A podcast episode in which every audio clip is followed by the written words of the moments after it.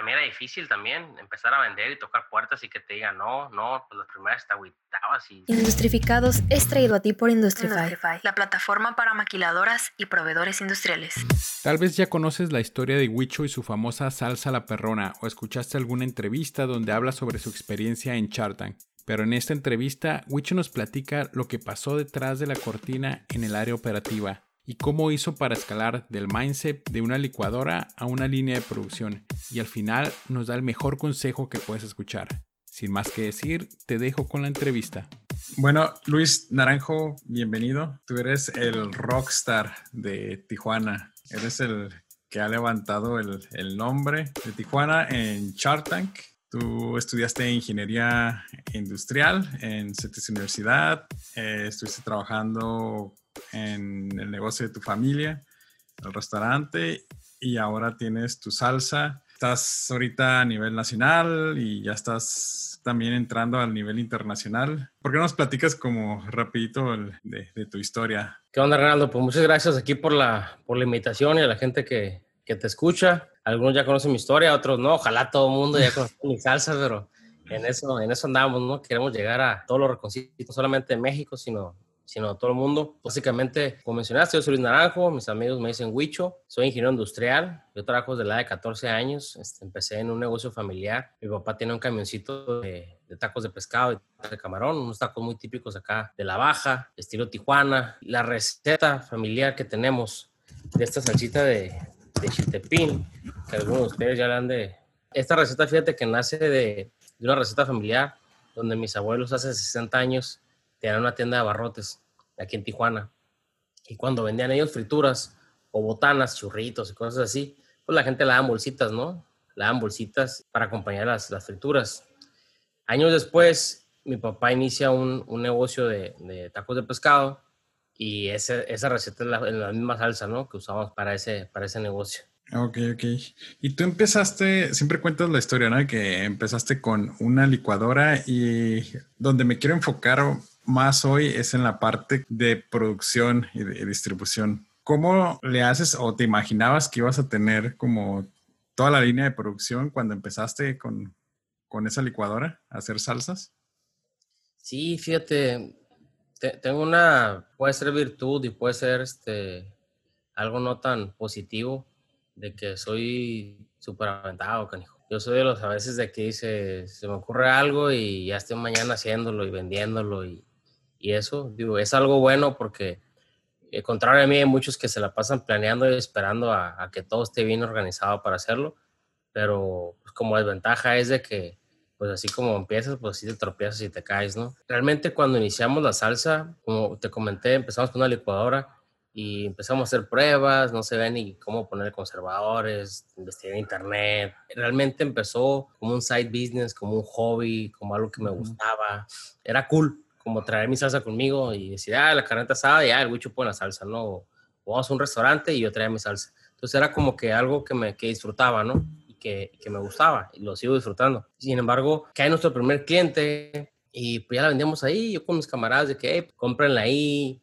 Y en vez de yo, yo vendérselas, pues era, cómprenla ya para que, para que se moviera. Sí, sí. Y luego, eh, nuestro primer cliente fue en una pesquería en la calle Sexta y de ahí pues me empecé a mover a otras pescaderías y, y fue así como empezamos. Fue, fue como muy orgánico, pero exponencial. Ujú. Eh, mis ventas y crecimiento de la empresa pareciera que son de una empresa tecnológica como una startup. Empezamos pues changarreando y la verdad es que no me di cuenta en qué momento lo convertimos en lo que ahorita somos, ¿no? Y, y no es que hayamos llegado al punto final que queremos llegar, pero pues actualmente estamos en 5.000 puntos de venta, Ujú. eh, somos líderes regionales aquí en el estado de Baja California, eh, acabamos de entrar a Walmart a nivel nacional, Felicidades, men. Sí, gracias. Hace tres semanas estamos ya en todo el país. En el próximo mes entramos a Bodega Horrera, también a nivel nacional. Ya exportamos hacia Estados Unidos desde hace un año y, y tenemos, tío, mucha, mucha atracción. Y realmente, si tú me dijeras cómo fue ese parteaguas, pues difícilmente identificarlo porque yo todavía a veces siento que, que empecé hace poquito y, y de repente me da el, como que el síndrome de que soy, sigue siendo una mini pyme y a veces opero como mini pyme, a veces opero como una empresa gigante y, y, es- y eso sucede, ¿no? ¿Y dónde, dónde pasabas más tiempo? ¿Afuera vendiendo o en producción? Yo estaba enfocado casi 100% en la parte comercial. Ok, ok. Estaba muy, muy enfocado en la parte comercial. En el tema de producción, yo al ser ingeniero como que se me facilitó el tema de estandarización. Es algo que soy más o menos bueno y pues siempre he estado enfocado en la parte, en la parte comercial. Yo no manejo yo las redes sociales, pero, pero sí soy como director creativo, coordino o estoy muy este, viendo qué es lo trendy. Entonces sí es algo que, que, que, me enfoco mucho yo en, el tema de la marca. ¿no? Pasando de, por ejemplo, una licuadora, supongo que después compraste varias, tenías como, no sé, una docena o 30 licuadoras. ¿Qué sucedió de, ahí? O sea, ¿compraste ya una maquinaria más grande? ¿Cómo fue como la, la escalabilidad física de, tu proceso dentro de, tu fabricación?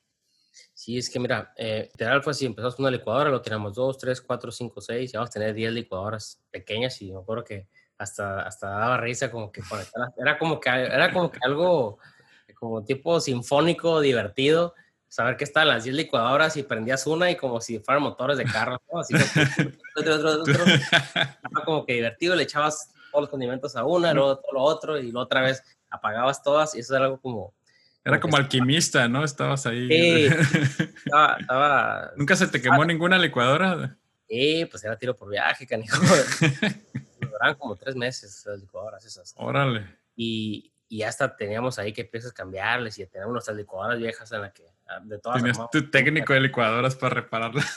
Sí, tenemos ahí un chavo, este, nivel técnico, este, que era muy bueno y nos ayudaba con eso porque pues también estábamos con, con licuadoras. Ya después aprendimos que las teníamos que dejar descansar después de cierto tiempo. O sea, y traemos ya nuestro, nuestro tema estándar, ¿no? Pues siguen siendo máquinas muy, muy pues, convencionales, ¿no? Caseras, ¿no? Rudimentarias.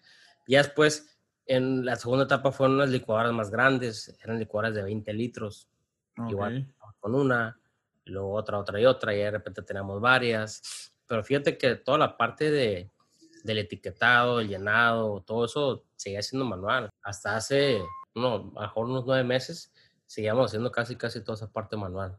Ok, ok. Y vamos a tener 36 personas operando en la, en la, empresa. ¿Cuál era la parte difícil como de, de, crecer? De que, o sea, decíamos, a ver, obviamente hay, hay máquinas, hay líneas de producción a diferente escala, ¿no? El segundo año vendí cuatro veces más que el primero.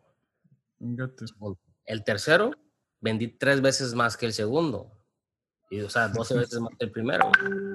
Y el cuarto año vendimos el doble del anterior, o sea, que es como 20, 20 y tantas veces más que el primer año. Sigue siendo un crecimiento muy grande. Entonces sí era bien complicado, Reinaldo, como decir, a ver, pues compro esta máquina, pero pues yo sé que el otro año, pues si todo sigue bien, vamos a volver a crecer y vamos a volver a crecer. No sabíamos qué tanto íbamos a crecer. ¿En qué momento tú contrataste como un ingeniero, un practicante para, para que te echara la mano? Dijiste, no, esto, o sea, yo ya no puedo solo, ¿no?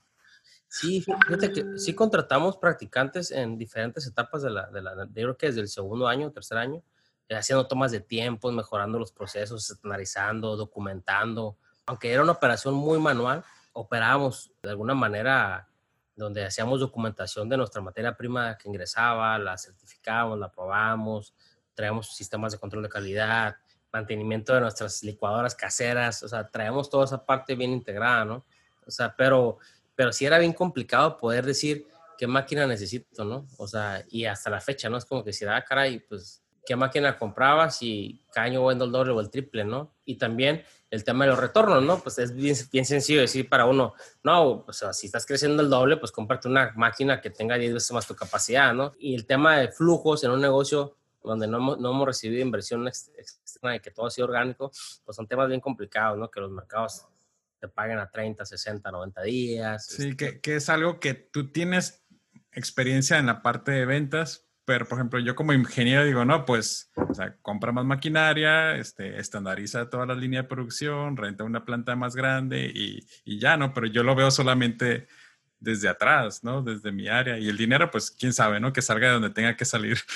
Sí, sí, sí ese es el, el, el, tema, ¿no? De que decíamos, oye, pues, a ver, o le, invierto marketing, o le invierto maquinaria, o me le invierto los dos, o, o le invierto a- al, crecimiento de mi personal, o sea, es, es bien complicado a veces este, tener una, una, una pyme con ese, con ese crecimiento, ¿no? Y digo, eh, decidimos apostarle más al crecimiento de la marca. Mi pensamiento fue, bueno, ya que podamos comprar una máquina que nos dé un retorno en un año, año y medio, dos años, lo hacemos. Ujú. No quiero comprar lo que me digan, ah, sí, en siete años se te recupera, ¿no? Pues en Sí, siete sí, años sí. voy a seguir aquí, ¿no? Entonces, este, eh, eso fue lo que hicimos y, y en- en- en- a principios de este año inauguramos una planta de producción más grande, por primera vez ya este, automatizada para la parte de llenado. Este, ya se ve bien padre que, que ponen la botella y la máquina la lava, la llena, la tapa, la etiqueta y la mete en una caja, ¿no? ¿Tienes como números ahorita de cuánto mejoró tu proceso en tiempos? Sí, digo, pues me- mejoramos bastante, podemos crecer muchísimo. Ahorita tenemos un turno abierto nomás. Recientemente, hace un mes, abrimos un turno de sábados y domingos. Nuestro turno de lunes a viernes. Ok, ok. Recientemente abrimos un turno de sábado y domingo, nomás esos dos días.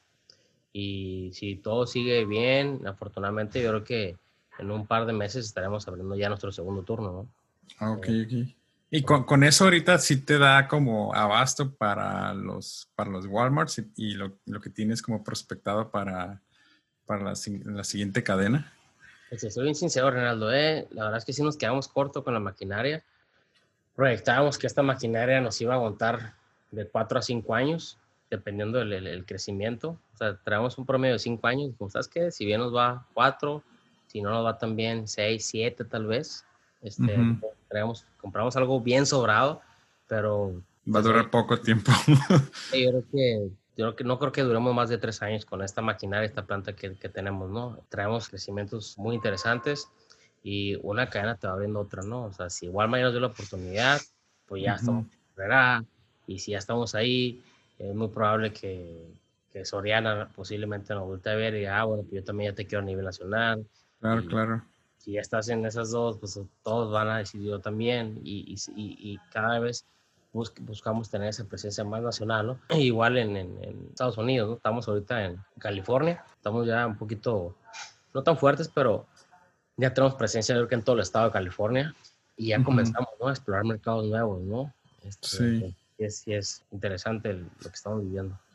Y fíjate, eh, por ejemplo, es, es bien difícil como cambiar los hábitos de una persona, ¿no? Por, por ejemplo, yo ya estoy acostumbrado a usar como Valentina, o algunas personas están acostumbradas a usar Tabasco, otras las del Perico. Y créeme que cuando vi tu salsa, o sea, yo estaba como bien escéptico, ¿no? Así como que, pues, qué tan buena puede estar, ¿no? Y me llevé unos sándwiches a mi trabajo bien malos. Pero me llevé la salsa, la, la, la, de chil- la de chiltepín, la vi y dije, ah, pues me la llevo, ¿no? Para apoyar, ¿no? Al, al, al pyme de la ciudad, ¿no? Pero fíjate, se la eché al sándwich malo y me lo estaba comiendo y me quedé, o sea, no manches, no manches, sea, qué bueno está esto. Eso era antes de la pandemia, obviamente, ¿no? Y ya se la di a probar a mis compañeros. eh, mis compañeros son este, americanos, filipinos, ahí de, de, del trabajo y lo probaron y se quedaron, oye, no manches, está bien buena, o sea, ¿dónde la puedo comprar? Y de hecho fue cuando te mandé el mensaje de, hey, acá en San Diego, ¿dónde, la, dónde se puede conseguir, no? Y ya, o sea, des- desde entonces ahí está en, en mi refri y, y es como que, la verdad, muy buen producto el, el que tienes. Y ahorita con el tema que traes ahorita de, de producción ya masiva, es como que un megapaso, ¿no? Que dices que fue hace nueve meses que, que compraron esta, esta maquinaria. Y digo, ahorita supongo que ya, ya consideraste el abrir un segundo turno para cuando llegue cierta demanda y después tal vez, no sé, no, no, no sé qué, qué tanto mantenimiento ocupe la maquinaria, pero abrir un tercer turno. Y creo que lo que te preocupa es como que China, ahora, o sea, tengo que rentar otra planta y tengo que, que comprar más maquinaria y entrenar más personal, que es, que es, una, que es una friega. Ti- ¿Tienes como proyectado de fabricar en, en, en otro estado? O sea, ¿o lo has considerado? Sí, es algo que hemos este, evaluado, digo, me toca a mí como director general y fundador estar viviendo a veces más a futuro que, que a presente y pasado. Digo, me toca de los tres, ¿no? Pero yo soy el que futorea en, en- la empresa. Una estrategia correcta sería a lo mejor eh, abrir una segunda planta en el centro del país. Pudiera ser una, una buena oportunidad, ¿no? El, el- el- el tener ahí nuestro, una segunda planta, ¿no? Y usar esta para el norte y exportación, en la mejor aquella para, para el interior y para el centro de la República. ¿Cuál ha sido el cambio, aparte de la cantidad en producción, que has tenido que hacer, por ejemplo, ahora de una pequeña producción pasar a producción pues semi-masiva, ¿no? O sea, ¿has tenido que hacer como un cambio de mindset en, tu personal o has tenido que contratar personal más especializado? ¿Qué ha cambiado, ¿no? En, tu proceso y en tu manera de ver tu proceso. Sí, fíjate que somos una empresa subcambiantes. Digo, no estábamos acostumbrados a usar pizarras de plan de producción. Nos hemos acercado con gente con experiencia, muchos de manera externa, como consultoría. Está difícil de repente pagar sueldos completos de alguien con tanta experiencia, entonces lo agarramos a manera de consultoría. Y sí, le, hemos invertido últimamente bastante a eso. Digo, este, nuestro personal que hemos tenido desde un inicio, más de la mitad continúa con nosotros y han crecido con nosotros otros, tristemente, digo, eh, es, es, difícil ir, creciendo y, adaptarse a ese nuevo mindset, como, como tú comentas, pero pues el, el equipo de la oficina, digo, tenemos un equipo que, que yo recuerdo, pues alguien que empezó en su momento como un asistente personal mío, un auxiliar contable y, y ahorita pues lo ves y ya trae toda la parte operativa, ¿no? De, logística y comercialización y otro trae toda la parte administrativa, ¿no? y contable y financiera de la empresa, ¿no? Igual una operadora que inició con nosotros, pues ya la ves como jefa de línea y la parte técnica es alguien que, que lo trae bastante eh, bien organizada, ¿no? Entonces, sí, le hemos apostado ahí a la gente, este, le hemos apostado con historia externa. Yo les digo a mi equipo que, pues, que tenemos que, que estar abiertos mucho a los cambios porque el día no es, no es lo que necesite yo, es simplemente eh, lo que necesita la empresa, ¿no? Ahorita la empresa, si ahorita ayer la empresa necesitaba que se hiciera esto de esa manera, pues mañana lo necesita de otra manera, ¿no? Y, así es, digo, porque pues es, todo sea por el bien común, ¿no? Siempre va a estar la empresa por delante. Oye, pasó lo de la pandemia y tú ya tenías este equipo. ¿Qué sentiste? ¿Qué tuviste que cambiar? ¿Qué? Pues eh, abrimos en plena pandemia, la, este, inauguramos esta, esta planta de producción en plena pandemia. Fue complicado porque nos, había mucha incertidumbre, no sabíamos qué iba a pasar eh, otro giro, pues el giro principal también de nuestra familia son los restaurantes y estuvieron muy, muy golpeteados. Entonces nos, diversificamos, digo, pivoteamos ahí un poquito y empezamos con el tema de gel antibacterial. Empezamos a producir. ¿Y ese cómo se te ocurrió? ¿Cómo? O sea, digo, conozco la necesidad, pero, o sea, ¿por qué creíste que tú podías hacerlo, no? Dice, ah, pues... pues cuando nos cambiamos, dijimos, vamos a hacer un, cambio de planta, tenemos una planta más pequeña, una planta de producción más grande, dijimos, vamos a hacer ese cambio en tres meses para que sea gradual y para que esté todo bien acomodado, queramos que todo fuera muy, muy bien organizado, pero se viene la pandemia y es como que estaba pagando rentas y tenía todavía el personal completo casi casi de, antes de instalar maquinaria donde iba a dar un ahorro de en tema de nómina y tener a la gente ahí, porque pues no, no, estaba seguro que la máquina todavía estuviera bien, este, pues digamos, este, estandarizada, ¿no? Ya este, trabajar ajustada. Entonces sí era como que, ¿qué hacemos? Y dentro de, de ese ¿qué hacemos? Eh, vimos una necesidad muy fuerte de Tijuana, sobre todo, estamos en la punta de la República, de gel antibacterial. O sea, realmente en gel antibacterial estábamos en desabasto no había en Tijuana. Y pues digo, quienes lo producen en Guadalajara, en Ciudad de México, en aquellas regiones, pues si se les acaba allá, pues ¿para qué lo envías fuera, no? Que hay un costo de flete logístico, ¿no? Entonces, uno de los primeros aquí en Tijuana en, poder satisfacer esa demanda fue negocio, no fue bien, lo tratamos de hacer de la manera más responsable porque hubiera sido más negocio para nosotros exportar a Estados Unidos, pero con ese compromiso que tenemos por nuestra ciudad, claro no me iba a sentir bien saber que Tijuana vivía una crisis e insuficiencia de gel antibacterial y pues yo haciendo negocio vendiendo el doble allá. Entonces, este, sí, pero estaba bien gacho.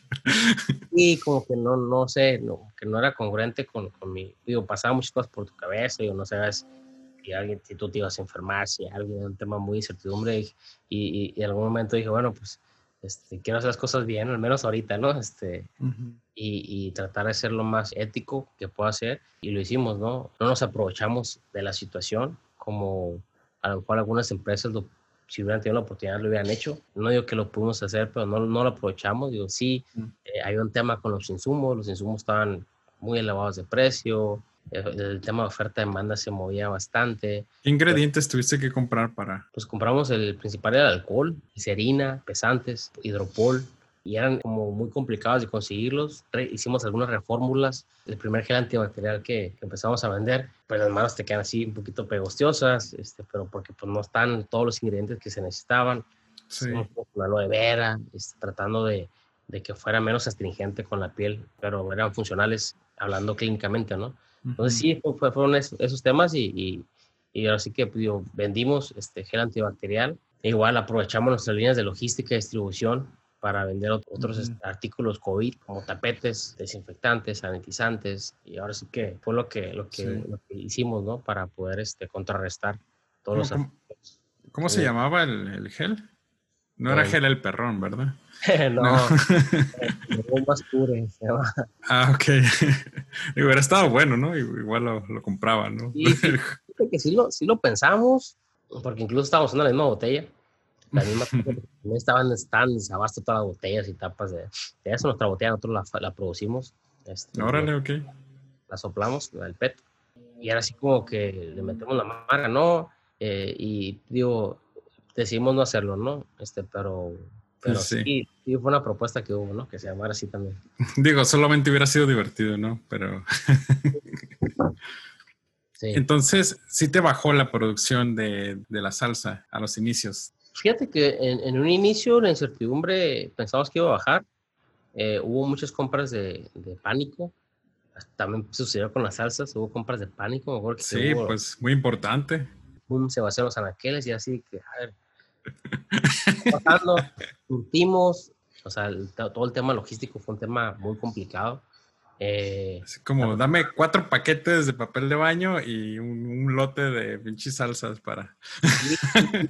sí, sí- sí era complicado surtir, este, mucha gente no quería trabajar, otros sí, empresas de logística no sabían, si- ni siquiera ellos sabían si podían operar o no, si eran esenciales, este, nosotros como, oye, nosotros podemos hacer salsas o no, somos alimento, pero es esencial o no, entonces sí, sí fue- fueron temas que, que, que nos hacían bastante ruido, pero digo, las cosas eh, salieron como tenían que salir y digo, pues seguimos vendiendo, ¿no? Y, y haciendo lo que más nos gusta hacer, ¿no? Que son salsas. Órale, ¿Y ahorita cómo, cómo están? Sí, el gel ya no lo fabrican, supongo que ya está más calmada el, el mercado, ¿no? En- Sí, pues ya, ya- no lo, lo, lo- producimos, ya dejamos la planta vieja que teníamos, eh, ahí, ahí lo hicimos en esa planta vieja, Ah, ok, ok. eh, y ya no lo, ya no lo producimos, este, tenemos ahí unas eh, ganas de, de empezar a producir algunos productos nuevos, este, también digo, este, de limpieza, sanitizantes, ahí esperen sorpresas nuevas, este. Eh, pero digo, no es algo que, que estemos ahorita ya listos para hacerlo ni decirlo, pero ya la salsa, pues estamos, nuestro enfoque está totalmente ahorita en, en salsas y pues viendo esa posibilidad ¿no? de seguirnos expandiendo, que la gente nos siga conociendo, ¿no? Ok. No, pues la verdad, felicidades. Se la rifaron, ¿no? Con eso. Un tema que se me hace a mí como súper complicado y que tal vez ha de ser un dolor de cabeza para ti es la parte de logística. O sea, de, de igual cómo inicias, cómo le haces también para solamente como surtir un restaurante y escalar a surtir a Walmart, ¿no? Me preguntan mucho esas veces, ¿no? Pero tú no puedes llegar a Walmart y decirle, te quiero vender este producto y que te preguntan, ¿dónde lo vendes? Y le digas, no, pues en la, en la tiendita que está en aquella dirección o, o en aquel restaurante local de. Tijuana, ¿no? Y, y la carnicería que está ahí en esta ciudad. ¿no? O sea, realmente eh, Walmart va a meter productos que, que estén posicionados, este, no, no, no, no mete productos que No se arriesga. a calarle, a ver qué pasa, digo, me imagino que lo van a hacer en productos que son muy, muy, muy innovadores o productos que, Que ya traen una marca detrás, ¿no? Que los respalda una Sí. marca. o también que traigan un precio que, que los haga voltearlos a ver, ¿no? Pero dicen que en autoservicio, que son esas tiendas grandes, siempre vas a ver o las marcas más posicionadas o las marcas más baratas, ¿no? Y Ok, en- entonces. Tú tienes, por ejemplo, alguien se encarga, alguien externo a tu empresa se encarga de la parte de, de repartir todos los productos o, ustedes manejan hasta cierto control la parte de, de, de repartición. Nosotros surtimos distribuidores y nuestros distribuidores son los que llegan a esos puntos de venta, ¿no? Este, ok. Supongo que al inicio lo hacían ustedes, ¿no? Este... Sí, y, y, hemos terciarizado también mucha, mucha logística, ¿no? Este, son, son tres negocios diferentes, ¿no? Uno que es el distribución de logística, otro que es el producción de salsas y otro es el de ventas y comercialización. Y este, nos hemos tratado de enfocar en el de, en de producción de salsas y en el de ventas, ¿no? Y comercialización. Ok, ok. Ya terciarizado. Oye, ¿y, de qué tamaño ahorita es tu, tu equipo de, de, ingenieros o practicantes? Fíjate que empezamos con, con uno cuando hicimos el, el, el, cambio de la planta. Era el que, el, que teníamos. eh, contratamos un, uno segundo adicional por todos los cambios que íbamos a hacer, más capacitado en la parte técnica de, de máquinas. Y el otro se salió. Actualmente eh, tenemos un equipo de tres eh, digamos que uno ve la parte técnica, es electromecánico, digamos, toda la parte técnica de, de ajustes, setups, eh, modificaciones, mejoramientos de la máquina, todo eso lo vemos con, con ese ingeniero. Tenemos otro que tenemos la parte de supervisión del personal, la parte operativa es el que da el número. Uh -huh. eh, ocupamos tantas salsas y necesitamos tantas salsas y es el que da el número de esas salsas. Y tenemos uno externo, ¿no? Uno externo que está más enfocado en el tema de mejora continua, eh, ese externo está más enfocado en, el tema de la mejora de procesos, en el tema de, la estandarización de los procesos, de la máquina y toda esa parte, ¿no? Como liderando a, ese equipo de dos. Por ejemplo, el estrés de, en tu caso, ¿no? Un ingeniero emprendedor, ¿se incrementa o disminuye? No, es igual, digo, eh, emprendiendo, trabajando, más crezcas y más responsabilidades, digo, eso va este, aumentando. Si tienes que, que, hacer tu cambio de mindset este, muy, muy cañón, tienes que, que aprender a lidiar con eso, digo, este, siempre les comento, digo, no siempre va a estar motivado. Y cuando uh -huh. no estés motivado, pues tienes que ser disciplinado, porque si estás esperando que siempre estés motivado a hacer las cosas, pues digo, Sí. Pues bueno, ¿no? Digo, este, que no, te llega la inspiración, pues. Sí, digo, lees un libro y te motivas, o ves una película, o lees una frase, o, o, tienes algún pequeño logro y te motivas, ¿no? Pero eso no sucede todos los días ni todas las horas, ¿no? Entonces, eh, tienes que, que, ser disciplinado, esa es la clave para eso. Y en el tema de, de tu mindset, yo me dado cuenta que a veces, mientras más eh, la procrastinación, mientras más estás esperando a que dejes de hacer cosas para que, por hacer otras, eh, más te estresas, ¿no? Entonces, la verdad es de que no hay nada mejor contra el estrés que saber que terminaste tu día dando tu 300% y que no pudiste haber hecho algo más para que estuviera mejor. Uh -huh. Y si algo no fue como iba a suceder, sabes que lo hice todo y que viene el día de mañana para seguirlo haciendo, ¿no? Intentando. Oye, te voy a hacer una pregunta como muy obvia, ¿no? Pero a, a para a, a ciertas personas como que no les queda muy claro esto, ¿no? ¿Es fácil lo que hiciste? Pues, pues no.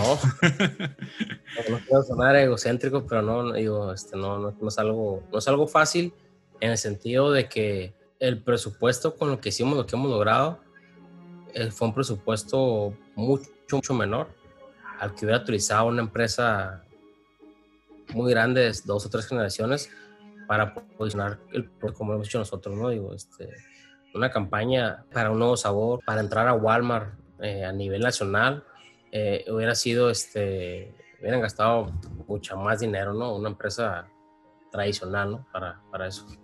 Oye, ¿y cómo te gustaría ver a tu empresa de aquí a cinco años? Pues mira, eh, yo sueño con, con que esta marca la conozcan en, pues en todo el país, en que digan, digo, soy un amante de la ciudad de Tijuana y este, me apasiona cuando aquí en este pedacito hice hecho en Tijuana y cuando llega y me dicen, ¿sabes qué? Ya está en Guerrero, ¿sabes qué? Ya está en, en tal ciudad, ya está en tal parte, eso es algo que me, me, gusta mucho, con que en cualquier ciudad tengan acceso y que pueda ser algo que lo puedan adquirir en cualquier lado, ¿no? Digo, hace tres años participamos en Shark Tank, la salsa ya era posicionada aquí en, en, en Baja California, pero en el interior pues nadie la conocía, ¿no? Salimos en Shark Tank y la gente empezó a, a conocerla y la única forma de conseguirla era online, ¿no? Y tuvieron que pasar dos años para que ya puedan estar en cualquier Walmart, ¿no? del país y, y, que puedan comprarla fácilmente en cualquier lado. Sí, no, pues sí ha sido un camino bastante rocoso, ¿no? No es como, por ejemplo, alguien que tal vez lo vea por afuera y dice, ah, pues estuvo en Shark Tank, o, viene de, de, de, una familia de restaurantes, se fue a Shark Tank, sacó su salsa y ya, es, es un súper exitoso, ¿no? Pero realmente no ven lo que hay como detrás, ¿no? O sea, la, la friega que es ir a, ir a prospectar este, y, la, y la otra friega que es el, el fabricar el, el, producto, ¿no? Por ejemplo, alguien, de ingeniería diría, no, pues este, sí está complicado fabricar el producto y todo eso, pero, o sea, es relativamente fácil, ¿no? Pero la parte difícil es pegarle bien al, al, al mercado y, y, posicionarte. Y, y creo que es, es, es, algo que, por ejemplo, los ingenieros a veces como que nos, nos atoramos en, en eso, en solamente nos clavamos en, en, en fabricarlo, ¿no? O sea, haciendo que, que realmente no importa qué tan bueno sea tu producto o qué tan buena calidad, si no lo puedes vender y si nadie lo conoce, pues es como si no lo hubieras hecho. Las dos partes son muy importantes. Yo tengo una formación académica bien ingenieril, pues trabajo de los 14 años y traigo un chorro de calle, ¿no? En la parte de comercialización y ventas. Eh, para mí era difícil también empezar a vender y tocar puertas y que te digan, no, no, pues las primeras te agüitabas y, oye, no la quisieron, ¿no? Y, no es el testigo de Jehová. ¿no? Y es, no, es que muchas marcas y no, está muy cara, no, esto, no, no ni siquiera te recibían, no, no, estás todo ocupado y madres. Y después me di cuenta que después de tocar como 70 puertas, uno me decía que sí, ¿no? Dije, mm. ah, caray, pues entonces, ¿qué dije? Pues, pues cada 70 uno me dice que sí, pues ya no hay bronca, ¿no? Ya iba uno, no, no, no, no pasa nada, ¿no? El que sigue. Ay, Lo bajaste a números, dijiste, de 70 a 1. Ese es el ya, faltan, ya faltan menos, ¿no? Y, y, y, pero así, así, así se dio, ¿no? Y ¿Qué es el consejo que les daré yo a, a esos ingenieros que tienen buenos productos? Pues que se acerquen con personas que tienen experiencia en la parte comercial, ¿no? porque son dos mundos bien, bien diferentes, ¿no? Yo también que estoy en la parte comercial, ahorita no, no tan, tan enfocado en la parte de producción, llego de repente con mi equipo y digo, oye, vamos a hacer esto y lo otro, y dicen, ah, espérate, o sea, no se puede por esto, sí se puede por esto. Uh -huh. y es mediar, ¿no? Claro. Entre, entre, los dos mundos, ¿no? Y es crear un producto que desde la parte de producción sea rentable, fácil de hacer, que se pueda estandarizar, que sea un buen producto, que funcione, bla, bla, bla, todo lo que tú quieras. Pero la parte comercial, tienes algo que le gusta a la gente, algo que se pueda vender fácilmente, que se pueda transportar y comercializar fácilmente, que uh -huh. algo que, que, le puedas dar una marca, una identidad, y que la gente se enamore de esa marca, identidad y lo compre, que pueda haber recompra de eso. O sea, son, son dos cosas que, que se tienen que, que complementar siempre en, en, en, la introducción de cualquier producto ¿no? al mercado. Un ingeniero que, bueno, que está estudiando o que está en, en el área de ingeniería y, y dice, ¿sabes qué? Yo quiero sacar mi producto. Está haciendo su software o está haciendo su hardware o está haciendo su, su, su producto. Este, ¿Qué le recomendarías a él, no? Tú que estás como que en los dos lados. O sea, una, una, una, una práctica que él pudiera hacer como para salir de, de, de ese mundo que realmente es cerrado, ¿no? El... Uno que lea de marketing, que lea de ventas, que escuche podcast de ventas, de, de marketing. Este, el cabrón de las ventas. Eh. ya nos entrevistó ahí, es muy bueno. Este, que, que aprende de redes sociales. Ahorita la forma más barata, si le queremos llamar así, es posicionar tu producto por redes sociales. Y a veces los ingenieros, no, yo no soy mucho de redes sociales. No, es que yo, ¿para qué, para qué quiero Facebook? O no, yo no uso Instagram. Pero tienes que saber. Y, y, no es que tú tengas que ser el experto, digo, porque al final de cuentas puedes contratar a alguien a que lo haga, ¿no? Pero tienes que saber qué estás contratando, y tienes que tener esas nociones básicas, ¿no? De saber, ah, caray, ¿qué pasa si le pongo un dólar de ads a este comercial, ¿no? O qué pasa si hago este video y hago esto, ¿no? Pero de igual manera, quien sea alguien que, que, trae, que sea experto en la parte comercial, en la parte de mercadotecnia, pues también tienen que saber cómo nace un producto, cómo se hace y, uh -huh. y saber si lo que estás soñando en, en, vender es algo que sí se pueda producir, ¿no? Entonces, creo que eh, no es que te tengas que volver todólogo, pero sí tienes que saber esto, un poquito, un poquito de todo, ¿no? Y acercarte con las personas correctas que te puedan ayudar a, a eso, ¿no? Yo, yo, me acerqué con consultores externos en ingeniería porque dije, pues ando desactualizado algunos años, ¿no? Desfasado en, en, Ujú. en- en esto, ¿no? Y pues me acerqué con expertos que sean más fregones que yo en esos temas, ¿no? Entonces, Sí. us- ustedes que a lo mejor traes- traen un perfil, los, tus- los que te siguen, perfil más ingenieril, pues si, si, si son unos expertos en hacer apps, si son expertos en hacer un software, un hardware de algo, algún producto, pues acércate con quien sea experto en la parte de cómo venderlo, cómo hacer esto, ¿no? Y, y estate abierto al tema eh, y receptivo al tema de hacer los cambios que la parte comercial necesite para que tu producto pueda ser un éxito, ¿no? Que es a veces donde no entra el, el, el- el juego, ¿no? Digo, tengo algunos este, eh, amigos que venden cervezas artesanales y son tan apasionados de la cerveza artesanal a veces que dicen, no, es que esta trae cierto lúpulo y esto, y la viscosidad, y el nivel de alcohol, y la acidez, y se vuelven tan, tan perfeccionistas en la preparación de esa cerveza que su nicho es así, y que, y que es la cer- puede ser la mejor cerveza del mundo, pero únicamente para un nicho así, Y que nadie la son- conoce, ¿no? De- saben tomar cerveza y los que tienen ese paladar ya instruido para tomar este tipo de cervezas, ¿no? Sí. Y traen hecho aquí, ¿no? Y en el momento que le dices, oye, ¿por qué no haces algo más ligero? No, no, no, es que, ¿cómo vamos? Somos contra de las cervecerías tradicionales, ¿cómo va a ser un, algo light o light? No, no, no, es- eso no es lo que hacemos. Pues sí, pero pues ves el mercado de una lager está así, o sea, y es, y es lo, que, lo que venden, ¿no? O sea, no, tienes que estar receptivo, ¿no? A, a, a saber eso, ¿no? Y lo mismo pasa a veces con los chefs, ¿no? O sea, donde en ciertos restaurantes me ha tocado las asesorías a, amigos chef y dice, es que yo hago la mejor ensalada porque trae frutos orgánicos y el aderezo lo hago de cero y esto. Y dices, bueno, a ver, ¿y tu cliente sabe eso? O sea, así, a lo mejor haces ensalada y por eso vale 200% más que la ensalada que vas a comer en otra parte, ¿no? Tal vez no le importa al cliente, ¿no? Es como, Ah, entonces me vale. mejor el cliente que viene contigo no le interesa eso, ¿no? Si tú haces el aderezo o no, si lo compras, ¿no? Va a haber lugares en los que sí, pero bueno, si tú quieres que, que a, la- tu cliente sí le importe, ah, bueno, entonces tienes que dirigir tu publicidad, mercadotecnia y todo al público que sí le importa, ¿no? Entonces, Ujú. son, son muchas cosas, ¿no? Que, que, que pueden, este, que pueden, que pueden este, ocurrir y que es por eso que tienes que, tiene que haber esa sinfonía y empatía, ¿no? Entre la parte comercial y la parte de producción, ¿no? Y pues ahí Claro. vale también por la parte financiera y dicen, ah, pues, pero pues esto, ¿en qué momento, cómo va a ser negocio, ¿no? Y le Sí. suma la otra parte del recurso humano y pues a ver si, a final de cuentas, siempre tiene que haber una rueda que, que, que gire y todos hacia el mismo lado, ¿no? Y con, con un fin en común. Sí, definitivamente la parte de ventas es la pata de palo de la mayoría de los ingenieros, ¿no? Porque, o sea, ni siquiera en la carrera llevamos materias de humanidades, ¿no? Tal vez como ética, eh, no sé si ya la quitaron, esa materia. o de- creo nomás, o, quién sabe si sí la usa la gente, ¿no? Pero Sí, este, pues es- está ética, creo que desarrollo organizacional y, y hasta ahí, ¿no? Este es como contabilidad, este, todas las matemáticas que haya y procesos y procesos y estandarización y todo, todo eso. Pues la verdad, felicidades, Huicho, Luis, no sé cómo llamarte, la verdad. Este, ah, este, pues llegamos a la sección de preguntas concretas. La respuesta tú te puedes expandir hasta donde quieras. Y la primera y más importante, ¿cuál es tu comida favorita?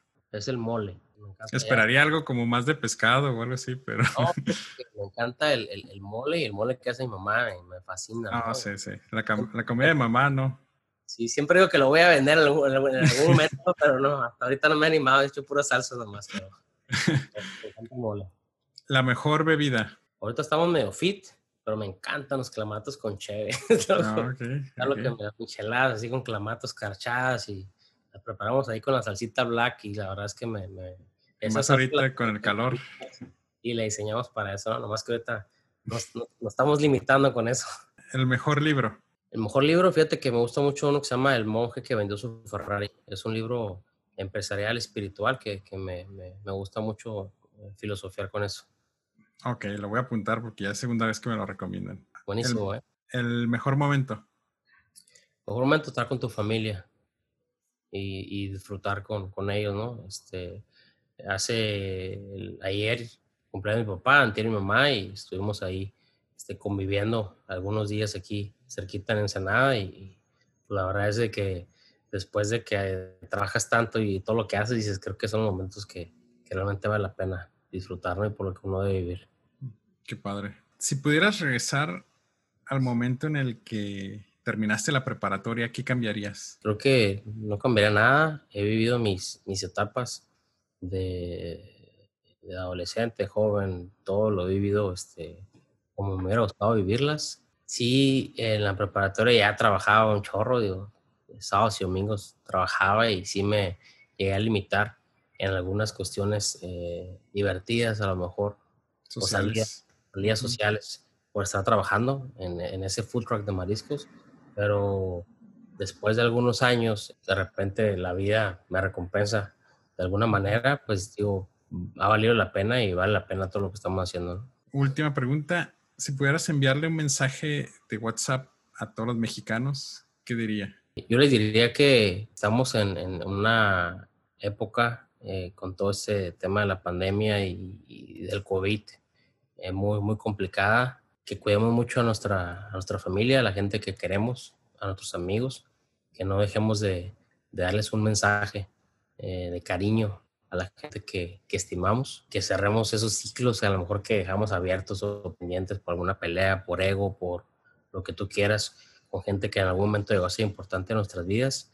realmente nadie sabe qué es lo que va a pasar con nosotros. Digo, esta pandemia eh, no reconoce ni, ni género, ni estatus.